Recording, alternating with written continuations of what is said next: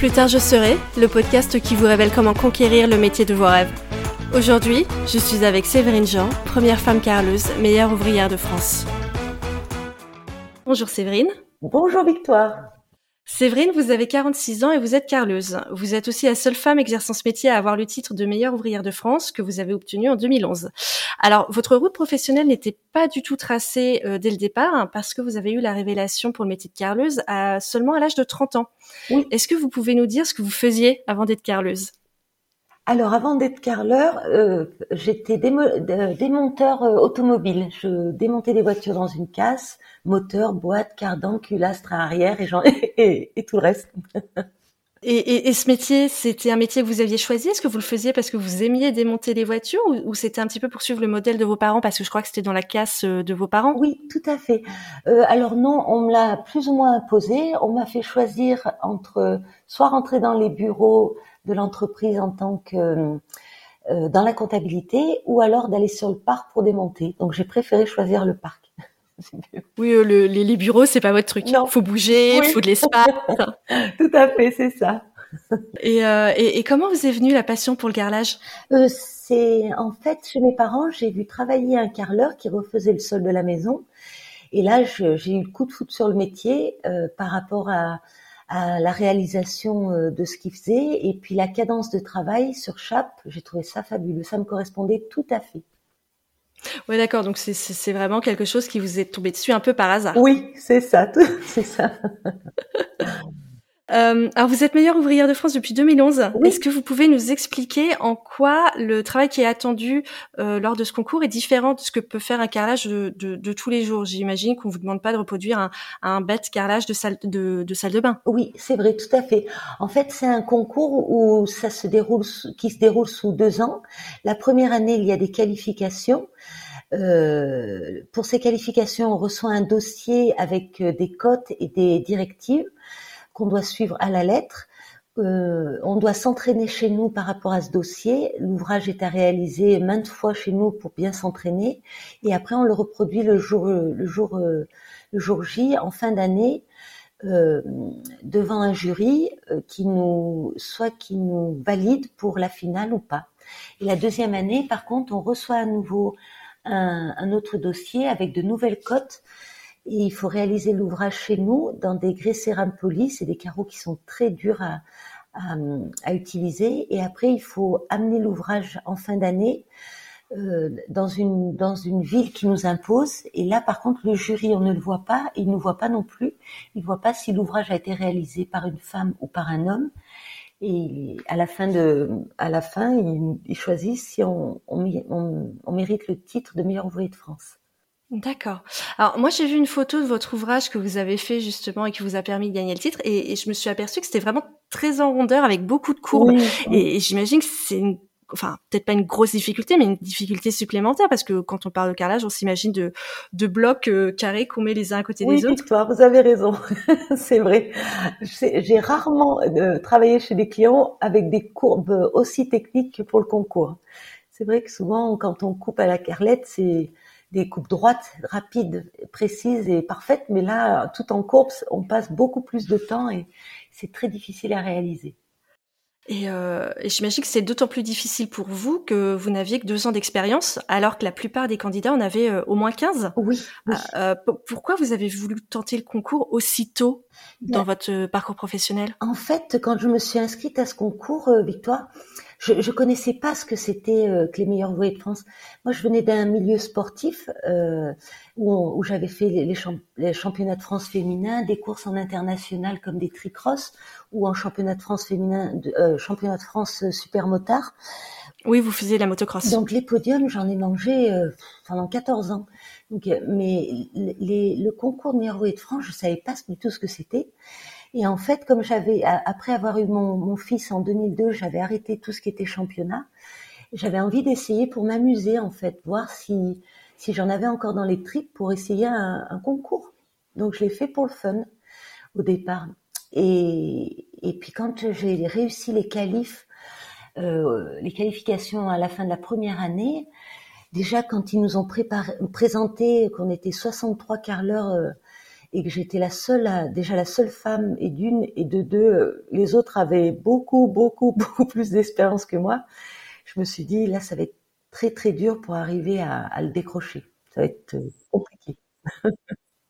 mais, mais du coup, vu que vous disiez que vous avez tenté un petit peu pour le fun, pour vous en, pour vous amuser, c'était quoi l'objectif? L'objectif, c'était quand même de réussir ou c'était de voir jusqu'où vous pouviez aller, de voir ce que vous aviez sous le pied, justement?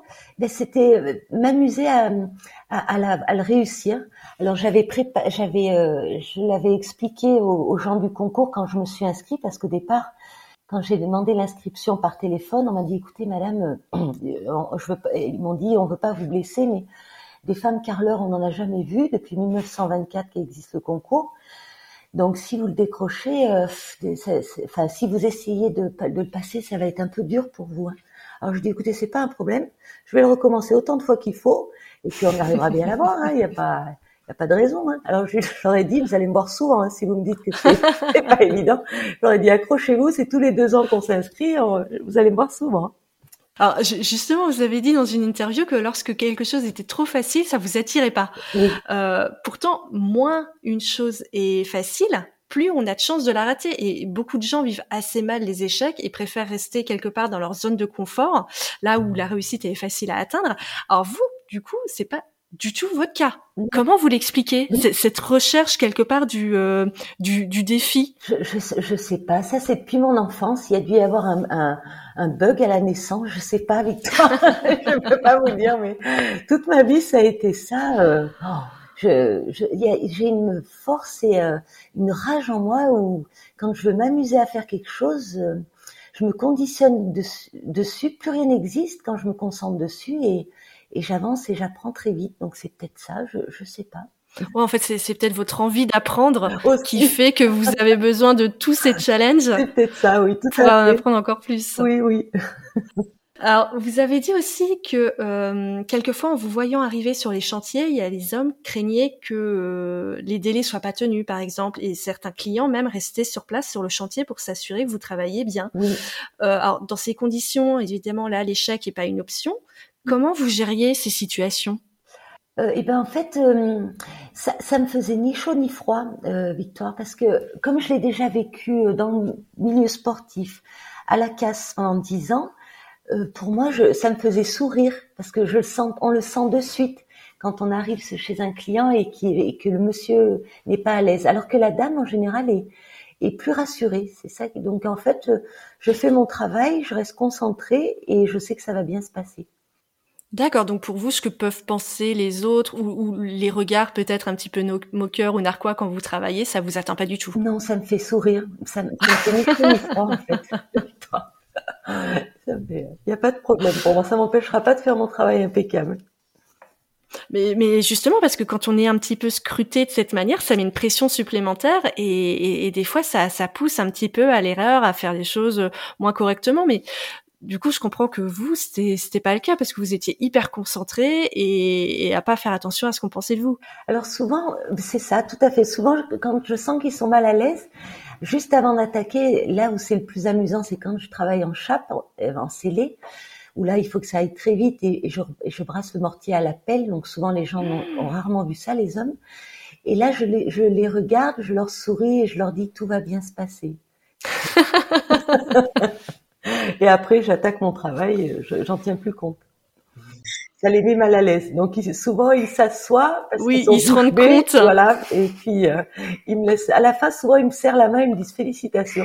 Je dis, mais c'est normal, c'est ça tous les jours, donc il n'y a pas de problème. Alors, lorsque vous vous êtes présenté au concours de euh, meilleur ouvrier de France, euh, ce que vous disiez, les organisateurs, pardon, les organisateurs ont pensé à deux reprises qu'il s'agissait d'une blague. La première fois, quand vous leur avez dit que vous étiez une femme, oui. et deuxième fois, quand vous leur avez dit que vous n'aviez que deux ans d'expérience. C'est ça. Et c'est ce qu'on disait tout à l'heure, malgré ces moqueries et ces barrières, vous avez insisté sur de vous et de votre place. Alors, je, je vais vous poser la question, comment avez-vous trouvé la force de vous imposer euh, ben en fait euh, c'était c'était facile comme je venais d'un milieu d'hommes déjà Victoire pour moi c'était euh, ça ça ça me dérangeait pas. Oui c'était la continuité de ce que vous aviez déjà vécu euh, à la casse depuis des années. Et puis même en, en, en championnat moto enfin il y a des courses où il y a, j'ai fait des courses d'hommes où il y avait aucune femme, bien sûr, dans certaines courses, mhm. ils avaient jamais vu ça. Et ben, je me bandais la poitrine pour pouvoir, euh, pour pas qu'ils s'aperçoivent qu'il y a une femme dans la dans la compétition. D'accord. Pour pas qu'on me fasse des crasses euh, pendant que je roulais. Parce qu'il y a eu des courses où on m'a eu dégonflé les pneus ou juste avant le départ de la, la compétition. Ah, oui. Donc en fait, en en ayant encaissé pendant tellement d'années, j'ai commencé les compétitions à l'âge de 12 ans, donc en fait, après, on, on, est, comment vous dire, on est rodé. On n'a pas de, on sait à, l'avance comment ça va, ça va se, les problèmes qu'on risque de rencontrer. Et... D'accord. Bah, ça, rejoint un petit peu une phrase que vous avez dite qui est euh, euh, les portes, il ne faut pas les ouvrir, il faut les défoncer. Ah oui, mais c'est au Sénat quand je leur ai dit ça, les pauvres, ils étaient un peu choqués, mais mais c'est la vérité. Hein, dans dans mon univers, ça a été ça toute ma vie. J'ai pas eu bien, j'avais pas d'autre choix en étant une femme, si je voulais faire ce que j'avais envie, il fallait que que que j'enquille et que je me pose pas de questions et que si si on refusait de de me donner le feu vert, et eh ben je je je les harcelais pas, mais je revenais à l'attaque tous les jours jusqu'à ce qu'ils en aient marre de me voir. Vous les aviez à l'usure. Exactement, c'est ça. C'est pour ça que je leur disais qu'il faut défoncer les portes parce qu'il n'y a pas d'autre solution. Oui, il faut pas attendre tranquillement que quelqu'un vienne les ouvrir pour nous parce ah que ça n'arrivera pas. Exactement, c'est ça tout à fait. Mais, mais, justement, euh, en parlant de se faire ouvrir les portes, j'ai l'impression que le titre de MOF, c'était vraiment une nécessité pour vous parce que dans un reportage euh, sur, pour France 3 en 2016, on, on, vous voit euh, dans, sur un chantier avec vos clients et et un de vos clients, justement, ce qui était un homme, euh, disait si elle n'avait pas été mof, je n'aurais pas fait appel à elle. Et, vous dites aussi dans une autre interview que vous saviez que c'était le titre de meilleure ouvrière de France qui vous permettrait d'avoir une légitimité auprès des clients. Euh, oui, c'est vrai. Euh, en fait, là où je m'en suis aperçue, Victoire, c'est que parce que ne sachant, ne connaissant pas exactement les retours de ce concours au départ quand je me suis inscrite, c'est quand euh, je quand j'ai commencé à passer le concours, j'étais en transition à me mettre à mon compte. J'avais quitté mon mon le, mon patron à la, deuxième année. La première année, je l'ai passé avec lui. La deuxième année, je, je, me mettais à mon compte. Et en fait, quand j'ai réussi le concours, je me suis aperçue que ce concours, ça, ça, ouvrait des portes. Euh, oh, je m'y attendais pas du tout. Parce que quand les, les journalistes ont fait des, des, des, articles magnifiques euh, suite à la réussite de ce concours, même, même après les qualifications, quand je les ai réussis, j'ai eu des très très beaux articles. Et eh ben, mon, mon planning de travail s'est rempli euh, en une semaine pour une année. Waouh après les articles de presse. Donc je me suis dit mais mais ce concours c'est c'est fou et je, je pensais pas du tout que, que que, ça irait aussi vite. C'est là que j'ai réalisé que ça ouvrait beaucoup de portes. Et, et aujourd'hui, malgré votre titre, est-ce que vous devez encore faire vos preuves devant certaines personnes? Et, et, si oui, est-ce que c'est motivant d'être toujours mise à l'épreuve ou au contraire, euh, est-ce que ça épuise? Euh, Non, en fait, je m'en amuse. Euh, parce que il y a des gens bien sûr qui, qui, connaissent mon parcours, qui savent que je suis meilleure de France. Par contre, il y a d'autres personnes bien sûr qui ne me connaissent pas. Et euh, en fait, c'est avec ces gens-là que je m'amuse, avec ceux qui ne me connaissent pas. Je les laisse, je les laisse parler, je les laisse dire. Et puis à la fin de l'ouvrage, je leur dis ben voilà, euh, je suis meilleure ouvrier de France. Donc dans ce cas, je travaille pas avec le col bleu blanc rouge. D'accord. Vous faites exprès un petit peu de, de, les pousser à vous sous-estimer? Ben, je, je ça m'amuse en fait de, de voir les gens, euh, euh, leur réaction euh, après, après la réalisation de l'ouvrage. Oui, bah oui, c'est un juste retour des choses. Après tout, ils, ils, préjugent de vos capacités. Euh, vous, vous avez bien le droit après de, de les prendre un peu à revers. Euh. Voilà. Mais modestement, juste pour m'amuser, c'est tout. Euh, en 2017, vous avez été désignée ambassadrice de l'artisanat dans le cadre d'une campagne nationale. Alors effectivement, vous étiez sur des affiches euh, à tenir des carreaux euh, un petit peu partout en poussant pour pousser les jeunes à, à, à venir rejoindre l'artisanat. Et, et, vous avez dit que cette campagne, c'était la preuve qu'en se donnant à 200%, on concrétise nos rêves en accord avec nos valeurs. Alors on voit que vous êtes une acharnée de travail, mais comment est-ce que vous avez réussi à vous motiver tout au long de votre carrière pour vous donner à 200%, comme vous dites, tout le temps euh, ben en fait, euh, je marche aux objectifs. Je, donc euh, chaque année, je, veux que cette année, que la fin de l'année soit parfaite et c'est mon objectif en fait, modestement, mais pour que tout se passe bien dans, dans mon année de travail. Et comme après c'est ça toutes les années, donc eh ben ça se ça se suit chaque année. Donc, donc, du coup chaque année on se donne à 200% Exactement. pour atteindre l'objectif c'est ça, que tout soit parfait, que les clients soient parfaits, c'est ce qui est le plus important, et que les ouvrages soient irréprochables. Euh, et 12 ans après avoir débuté votre carrière de carleuse, alors que vous êtes au top de, la profession, vous changez un peu de voie pour devenir salarié et conseillère clientèle dans un groupe qui commercialise du carrelage. Oui. Pourquoi avoir décidé ce, changement de, chemin euh, professionnel à ce moment-là, alors que vous aviez le titre de MOF et vous auriez pu vous reposer sur vos lauriers? C'est marrant, on me, on me, pose souvent cette question, Victoire. Je crois que ça a marqué beaucoup de monde. En fait, euh, pour tout vous dire, euh, quand j'ai attaqué le métier de carleur, euh, j'avais fait une promesse à mon fils. je lui avais dit, mon, mon grand, je passerai, j'essaierai de m'amuser à passer le concours des MOF. J'enchaînerai en me mettant à mon compte et je resterai à mon compte pas plus de 12 ans. Donc, euh, c'est vrai que mon petit tout à, cette époque, je sais, il m'a dit oui, maman, mais je sais pas s'il a bien saisi euh, exactement l'ampleur de, la tâche à, accomplir, à, faire. Mais donc j'ai respecté ma parole. Au bout de 12 ans, j'ai arrêté et je voulais soit rentrer euh, en tant que professeur ou alors dans un magasin de carrelage pour servir le public et l'aider, le conseiller, le guider. Donc euh, j'ai regardé un petit peu euh, en tant que professeur, mais j'ai pas été euh, captivée par rapport aux écoles dans les lieux où j'aurais pu exercer. Donc mhm. on m'a proposé un, très bon magasin à Romans, Guiraud Romans, donc je suis rentrée dans cet établissement. D'accord, donc c'était quelque part un, nouveau challenge pour vous, encore un nouvel objectif. C'est ça, tout à fait. Mais là, c'est vrai que je m'amuse tous les jours parce qu'en fait, euh, je, je, je, donne du plaisir aux clients pour qu'ils aient une maison ou une salle de bain magnifique. Je, je les guide tout au long de, de, leur ouvrage, de la réalisation de leur ouvrage. Et euh, on, on, constate, euh, quand, quand on regarde un peu votre carrière, on constate que vous avez une force de travail incroyable pour, arriver à votre niveau, vous n'avez pas compté les heures et encore moins pour passer le concours de MOF, vous l'avez dit, parce que faut travailler tous les soirs, tous les week-ends, euh, toutes les vacances pendant deux ans. Euh, alors aujourd'hui, vous travaillez beaucoup la semaine et le samedi en plus, vous donnez des cours de pose de carrelage bénévolement. Oui.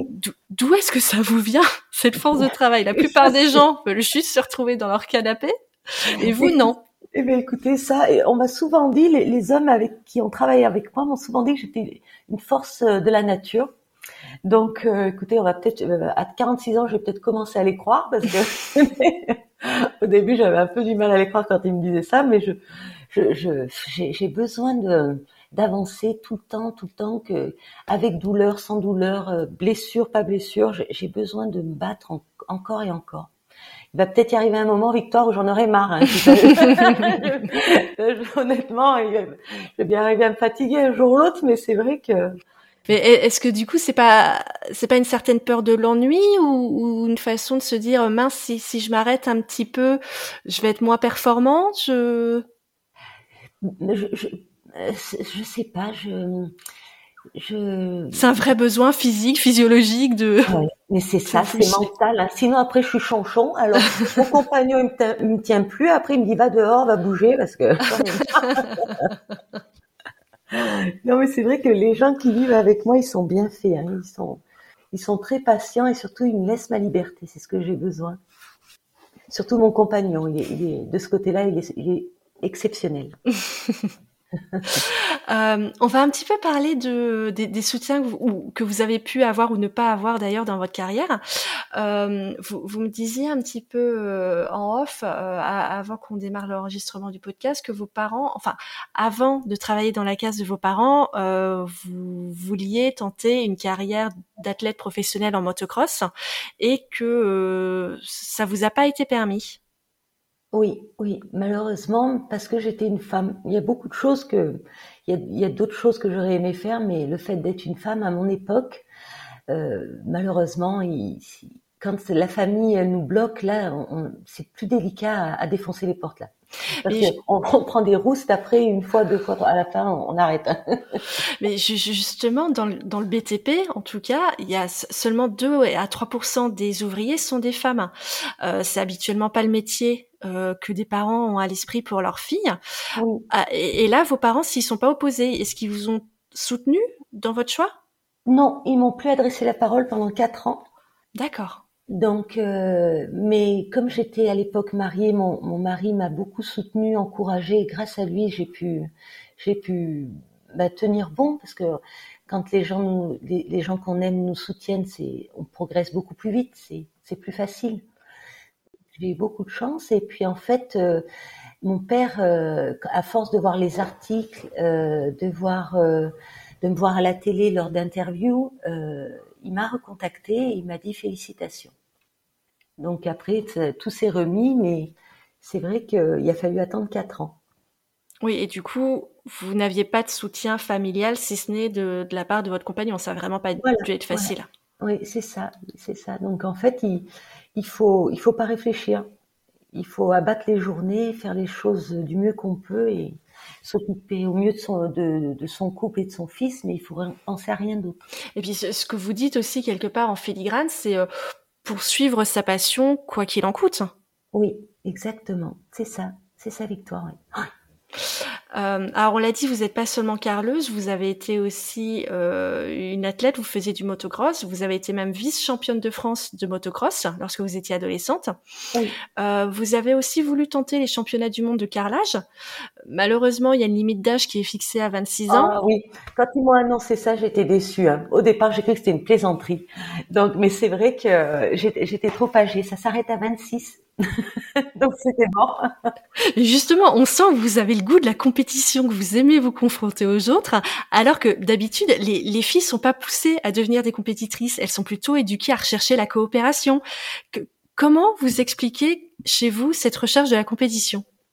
Mais en fait, c'est c'est le fait de, faire les choses bien. C'est ça qui m'amuse et d'aller au bout.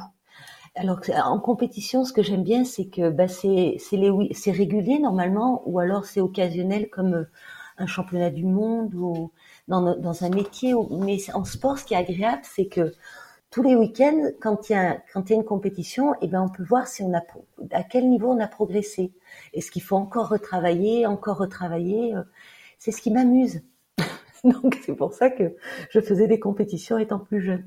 Mais ce qui est super, c'est que quand on vous entend, on comprend que le fait de bah, quelque part d'échouer, de ne pas toujours réussir et d'être dans la compétition, de voir ce que les autres sont capables de faire alors que soi-même on n'est pas encore capable de le faire, c'est un vrai moteur pour vous et c'est pas du tout un, quelque chose qui, qui vous met à plat ou qui vous sape le moral. Ah non, pas du tout. Hein.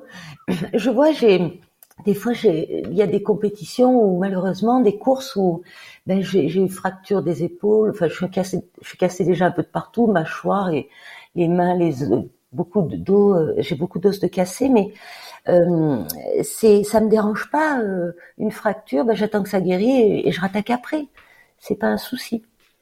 Ça m'empêchera pas de continuer de progresser vous, vous, pratiquiez des sports mécaniques euh, de haut niveau, mais aussi le tricross, le speedway, le sport du glisse et de vitesse euh, comme le short track, qui est un, du ah, patinage de vitesse. Si vous voulez essayer le short track, Victoire, il n'y a aucun problème. C'est fabuleux. Mais comment vous vous y êtes mis? Ben, en fait, c'est le hasard. J'étais en, championnat de France super motard et puis lors d'une course et j'ai un, un, ami qui me dit Séverine, week-end prochain, on va faire du speedway. Euh, il me dit, je t'inscris à la course. Oh, je dis, bah écoute, euh, vas-y, inscris-moi, on verra bien. J'en ai jamais fait, donc on va essayer. Donc là, c'était la catégorie. Il m'a inscrit en catégorie short track. Donc c'est avec nos, motos de cross, on met des pneus slick, on enlève les freins, donc on n'a pas de frein. On tourne autour d'un anneau cendré, on fait quatre tours, et là c'est le pied victoire. C'est non-stop à bloc. Donc la moto en glisse dans le virage et pour l'arrêter, ben en fait, il faut faire un tour complet en coupant les gaz. Parce que comme on n'a pas de frein, on peut pas s'arrêter. Mais c'est fabuleux. C'est c'est euh, il faut il faut mieux poser le cerveau avant de d'attaquer la course. C'est fabuleux. Alors, euh, je, je m'interroge vraiment sur votre vision de la prise de risque parce que d'habitude, les filles, elles sont pas du tout éduquées, en tout cas beaucoup moins incitées à la prise de risque que les garçons. Et vous le dites vous-même, vous vous êtes cassé la mâchoire, les épaules, énormément d'eau. Comment vous expliquez votre choix de pratiquer des sports aussi dangereux? Pourquoi pas faire de la danse ou du foot? Mais j'en ai fait, j'ai fait de la danse quand j'étais petite. Vous me croirez, si vous voulez, ma maman, quand j'étais petite, m'a mis à la danse et la dame m'a gardé deux mois. Elle m'a mis dehors. Après, j'ai essayé le basket. Au basket, euh, ils m'ont gardé un mois. Ils m'ont dit, écoutez, madame, vous gardez toujours la balle, ça va pas. Donc, euh, j'ai arrêté le basket. Mais j'ai essayé d'autres sports plus doux. Mais j'avais pas la montée, la montée d'adrénaline que j'avais quand je faisais de la chute libre ou, ou du motocross ou du speedway ou du supermotard. C'était, euh, je m'ennuyais en fait. Les, les, profs étaient très bien hein, à la danse, c'était bien, mais c'était, c'était pas mon trip. Ouais, vous avez besoin de vous faire peur. Oui, je crois que c'est ça. Mais c'est peut-être pour ça d'ailleurs que vous tentez à chaque fois tous les nouveaux challenges qui, qui, qui s'offrent à vous. Ben, ben peut-être, peut-être. Là maintenant, je me suis quand même un peu assagie. Je, je fais plus de plus de championnats ni euh, ni de compétition. Maintenant, je m'amuse à restaurer une ruine les week-ends. Donc euh, c'est bien aussi. Oui, c'est sympa. c'est plus sage. Euh, alors, vous l'avez dit, c'est en voyant un carleur travailler chez vos parents que vous avez eu la révélation et que vous avez décidé de faire ce métier de, de carleuse. Euh, ce carleur, c'était un homme. Et pour beaucoup de filles ou de femmes, il est un peu difficile de s'imaginer dans une profession qu'elles voient pas ou peu exercée par des hommes. Euh, pardon, par des femmes, comme euh, pompières ou boulangères. Elles ont besoin de voir que le métier est faisable et fait par des femmes pour se dire qu'elles peuvent le faire. Alors vous, vous avez pas du tout ce problème.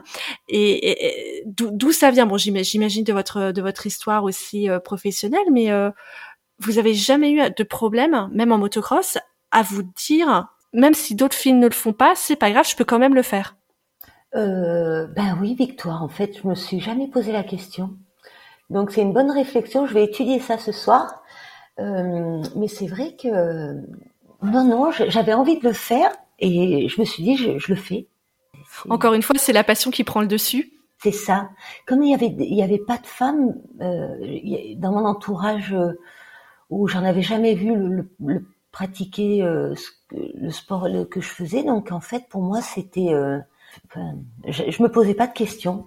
je le faisais. C'est peut-être ça, hein, finalement, la solution. Oui, oui, oui. Toutes les femmes, si elles ont envie d'essayer des, des métiers, des sports, de tout ce qu'elles tout ce qu'elles veulent, mais que ça soit même des milieux d'hommes, c'est c'est pas grave. C'est qu'elles réalisent leurs rêves, qu'elles se posent pas de questions. Moi, c'est ce que j'ai fait toute ma vie et, et c'est ce que je continuerai à faire. Et ça vous rend heureuse? Bah oui, je m'éclate, moi, je me suis éclatée toute ma vie. Parce que en fait, je me suis, euh, les, je savais que les gens, en général, les gens jaloux, ils radotent, ils, mais ça c'est leur problème, c'est pas leur vie. Moi, ma, ma vie c'est la mienne, donc je fais ce que j'ai envie et quand j'ai envie. On, on, on, se fiche de, de, ce que pensent les gens. De toute façon, c'est pas, c'est pas leur vie. Ah oui, oui, il faut qu'elles foncent. Oui, oui, il faut même pas qu'elles se posent de questions parce que il y aura toujours des gens pour les décourager, que ce soit des gens de, la, de leur famille ou des amis. Ou... Donc, euh, qu'elles fassent ce qu'elles ont envie. Pilote d'avion, euh, astronaute, euh, euh maçon, euh, tout ce qu'elles veulent. Qu'elles s'éclatent. Elles ont qu'une vie, donc euh, faut qu'elles en profitent, qu'elles se donnent à fond. Alors, je comprends que vous, vous n'avez pas eu de modèle féminin auquel vous avez pu vous identifier, mais ça vous a pas particulièrement manqué? Non. Et ouais. Mais je, je, personnellement, enfin ça c'est mon avis, on va en discuter. Personnellement, je pense que les mots aussi sont importants. Par exemple, depuis le début de l'interview, je dis que vous êtes carleuse et pas carleur, et aussi meilleure ouvrière de France et pas meilleure ouvrier de France. Et d'ailleurs, oui. la Société nationale des meilleurs ouvriers de France a édité un livre qui regroupe le témoignage de 75 femmes MOF. Oui. Vous avez d'ailleurs euh, une place de choix dans cet ouvrage qui s'intitule Le livre des femmes meilleurs ouvriers de France. Oui. Quand j'ai vu ça, je me suis dit, hmm, c'est tout de même étrange parce qu'il existe bien un mot pour désigner des femmes ouvriers et c'est ouvrière le mot. Alors pourquoi parler de femmes meilleures ouvriers de France alors qu'il est grammaticalement correct de dire meilleures ouvrières de France? En plus, il n'y a aucun homme dans le livre, donc aucune raison d'utiliser le masculin, et pourtant on parle de meilleurs ouvriers de France. Enfin, moi je trouve ça assez choquant parce que vous avez quand même tout travaillé suffisamment dur et suffisamment longtemps pour mériter qu'on s'adresse à vous sans faute d'accord au féminin. Alors Alors moi, je le dis volontairement tout au long de l'interview, mais pourquoi personne ne dit meilleure ouvrière de France? En fait, euh, quand elles ont mis sur leur livre Meilleur ouvrier de France, ça m'a amusé parce que comme souvent c'est des dans les milieux d'hommes, moi toute, toute, ma vie, enfin dans, ma profession de carleur, on m'a toujours dit euh, que j'étais carleur, pas carleuse. Donc les gens quand ils me disent carleuse, ça me fait sourire parce que moi je vois une fille en jupe, mais mais ça me dérange pas. C'est parce que c'est comment dire, c'est des métiers. Je sais que pour les hommes beaucoup, enfin il y en a que ça dérange le fait d'être une femme et d'être dans leur dans leur univers qui est plutôt masculin, mais comme on l'a voulu, donc euh, moi ça ne me dérangeait pas qu'on laisse au masculin. Il n'y avait pas de souci. Oui, parce que vous, vous n'avez pas besoin de ça pour euh, pour vous projeter dans le métier. C'est ce qu'on disait ben tout à l'heure. C'est ça, oui, tout à fait. Alors que je comprends tout à fait. Il y a des femmes qui ont besoin, une fois qu'elles sont rentrées dans ce milieu masculin, qu'on le mette au féminin. Mais pour moi, ça ne pose pas de problème parce que je sais que c'est un, domaine d'hommes. Donc, euh, qui m'appelle carleur ou meilleur ouvrier de France, euh, ça me dérange pas du tout. Mais est-ce est que vous comprenez pour certaines petite fille, en tout cas, ça peut être un frein parce que comme vous dites, vous, quand on vous dit carleuse, vous vous imaginez euh, un carleur en jupe. Du coup, il y, a, vraiment un processus de représentation, une image qui vous vient en tête. Et du coup, est-ce que vous pensez pas que chez certaines petites filles, en tout cas, qui pourraient se diriger vers ce métier, le fait de dire carleur, carleur, carleur, elles ne s'imaginent que un homme en train de faire ce métier et du coup, elles n'arrivent pas à se projeter? Même, euh, vous avez raison, Victor. Maintenant, je pense que à notre époque, euh, on, on, pourra dire plus facilement carleuse mhm. ou d'autres métiers euh, qu'on a l'habitude de, de, où c'est masculin comme les maçons. On ne dit pas une femme maçonne. Et souvent, on dit une femme maçon. Mais petit à petit, maintenant, à notre époque, je pense qu'on le dira plus facilement au féminin parce qu'on en voit de plus en plus. C'est vrai. Que, qu'à mon époque, à moi, on n'en voyait pas du tout. Donc euh, je savais que j'avais dérogé à la règle en, travaillant avec ces hommes, mais en les bousculant un peu. Mais ça, ça m'amusait même qu'on me dise, euh, qu'on le dise au masculin. Et c'est pour ça que d'autant plus quand je me suis mis à mon compte, j'ai fait attention de bien mettre Jean Séverine, pas Séverine Jean. Ah, pour entretenir un peu la confusion. Exactement. Ils pensaient qu'ils allaient avoir affaire à un homme. Et quand je décrochais, bonjour monsieur ou bonjour madame. Et là, ils voyaient que c'était bien une femme. ils, ils pensaient pas que vous étiez la secrétaire? Euh, Si, il y en a qui me l'ont dit. les architectes me l'ont, dit souvent, ça, les, premiers, oui. Bah, pour, pour, en revenir justement au, nombre de filles dans ces euh, dans cette profession, vous, pendant un temps vous avez été formatrice. Euh, Est-ce qu'il y avait beaucoup de filles dans vos cours? Il y en avait. Quelques-unes, mais c'était majoritairement des hommes, oui. Et est-ce que vous pensez que votre parcours, à vous, exemplaire, euh, puisse servir de modèle pour aider les filles à se projeter dans le métier de carleuse? Euh, eh bien, écoutez, je, l'espère. Euh, j'espère que ça les aidera. Que si si ça peut les les conforter que que des femmes l'ont fait avant et que c'est possible, je, je serai très fière pour pour ces jeunes femmes si ça peut les aider. Selon vous, est-ce qu'il y a des choses à faire pour encourager les filles à exercer le métier de carleuse ou un métier dans le BTP Est-ce qu'il y a des choses à faire? Est-ce que si elles ne vont pas dans ces professions, c'est parce qu'elles n'en ont pas envie, c'est parce qu'elles ne les connaissent pas, c'est par ignorance, c'est par peur du des clichés ou du candidaton Pourquoi elles ne vont pas dans ces métiers? Et est-ce qu'on peut les encourager à y aller? Alors, on peut les encourager à y aller. Euh, vraiment, c'est des métiers, euh, c'est des métiers super et on rencontre des des hommes qui ont une force physique et un mental euh, qui, vraiment c'est impressionnant. Euh, ça a rien à voir avec l'univers des bureaux, rien du tout. Euh, il y a une fratrie, il y a une, une entraide qui se crée, il y a un respect. C'est c'est vraiment c'est une chose à vivre. Vraiment, c'est impressionnant. par contre, ce qu'il faut il faut garder, faut, faut quand même avoir y penser du moins. Il faut avoir une condition physique quand même assez costaud. Mm-hmm. Parce que euh, j'ai vu des jeunes femmes, enfin il y a des jeunes femmes qui sont venues me rencontrer, euh, qui voulaient faire ce métier et peu cher, je leur ai dit sincèrement, je leur ai dit écoutez, euh, c'est, vous avez peut-être envie de découvrir ce métier, mais il faut, il faut vous préparer physiquement et mm-hmm. mentalement parce que c'est c'est pas, on n'enfile pas des perles, donc euh, il faut avoir la condition physique pour. Alors justement sur la condition physique, ça je suis, je suis totalement d'accord. Euh, il faut prévenir les femmes justement que il, va falloir se, se, donner les moyens physiques de, de, pouvoir surtout durer dans le métier parce que l'objectif c'est pas à 50 ans de se retrouver euh, totalement cassé avec le dos bloqué. Mais ce que je constate aussi c'est que par exemple, les infirmières et les aides-soignantes portent aussi des, des, des, poids assez conséquents. Elles peuvent porter jusqu'à une tonne et demie par jour. Et pourtant, personne ne prévient les filles qui souhaitent devenir infirmières de se préparer physiquement. Pourquoi Comment, comment vous l'expliquez? Je, je, trouve que c'est dommage en fait.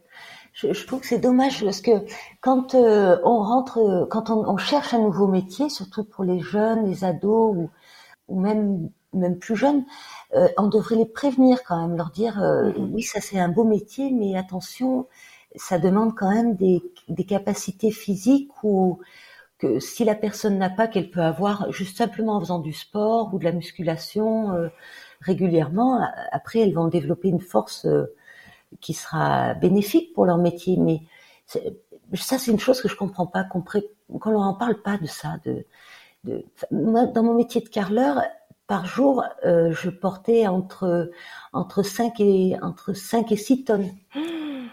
Donc euh, c'est du, je travaillais du lundi au, au, samedi et les dimanches euh, matins euh, très souvent. Donc il faut avoir le corps pour en fait. Il faut il faut garder une euh, il faut avoir il faut se préparer physiquement et garder une, bonne hygiène de vie, un entraînement à côté. Moi je courais les matins, je me préparais, je, je, je n'allais pas que travailler. Mais qu'est-ce que vous répondez aux, aux gens ou enfin aux gens général et aux femmes en particulier, qui, disent qu'elles pensent ne pas avoir la force physique nécessaire pour exercer ce métier et qui pensent que même en faisant comme vous, enfin en s'entraînant ou en s'entretenant, ça ne suffira pas. Qu'est-ce que vous leur répondez? C'est c'est pas une histoire d'être une femme ou un homme, ça n'a rien à voir. C'est c'est juste le mental, Victoire. C'est qu'une histoire de mental. Si la la personne, la jeune fille ou ou la jeune femme, euh, elle souhaite euh, faire ce métier, il faut bien lui expliquer mm-hmm. euh, qu'est-ce qu'il faut faire déjà pour se préparer physiquement.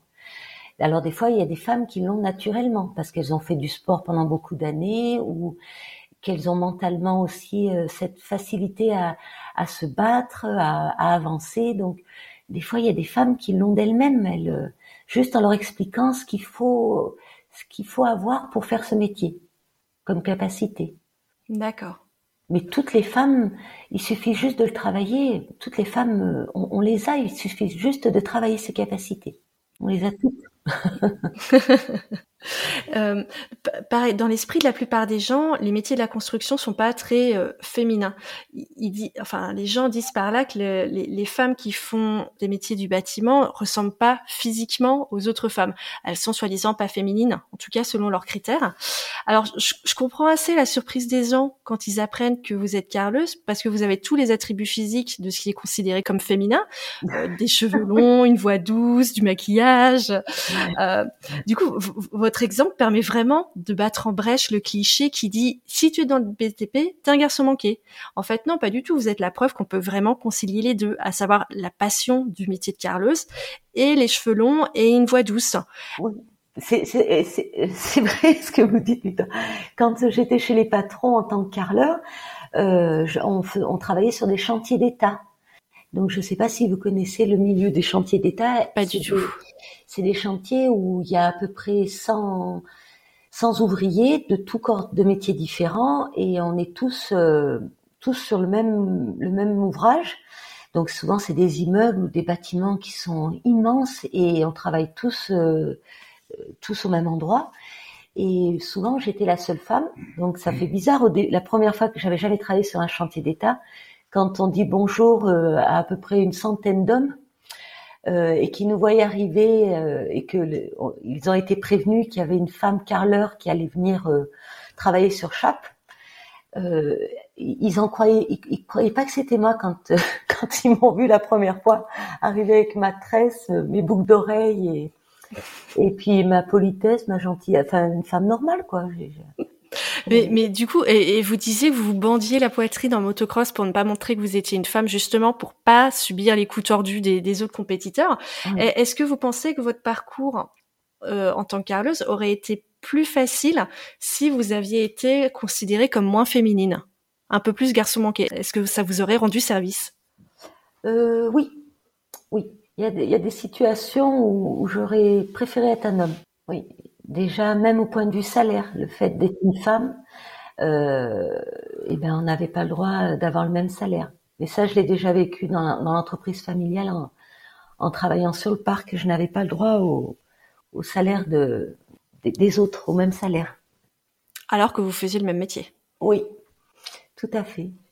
Et par contre, là où j'ai été surprise, j'ai été chez un patron, mon deuxième patron quand j'étais euh, carleur, qui s'appelait Monsieur Angelino, un, homme exceptionnel. Euh, il m'avait convoqué dans son bureau un soir, donc là je brillais pas. Je me suis dit là ça va chauffer, j'ai dû faire une erreur. Et puis en fait non pas du tout. Il m'a félicité, il m'a dit écoutez, j'ai jamais embauché de femme, vous êtes la première en 30 ans. Vous, n'êtes jamais absente. Vous ne vous plaignez jamais. Vous terminez vos ouvrages parfaitement. Euh, vous en redemandez encore quand vous avez terminé votre travail. Euh, il m'avait offert une augmentation et j'avais, oh, j'en avais eu les larmes aux yeux parce que j'avais jamais vécu. On m'avait déjà jamais dit ça. Et puis euh, une augmentation, j'en avais jamais eu parce que j'étais une femme, on m'avait pas accordé l'augmentation.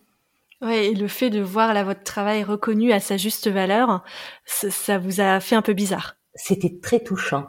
Vraiment, c'est, oui, oui, je l'avais même remercié parce que je lui avais dit que j'avais 32 ans à cette époque et on m'avait jamais dit ça.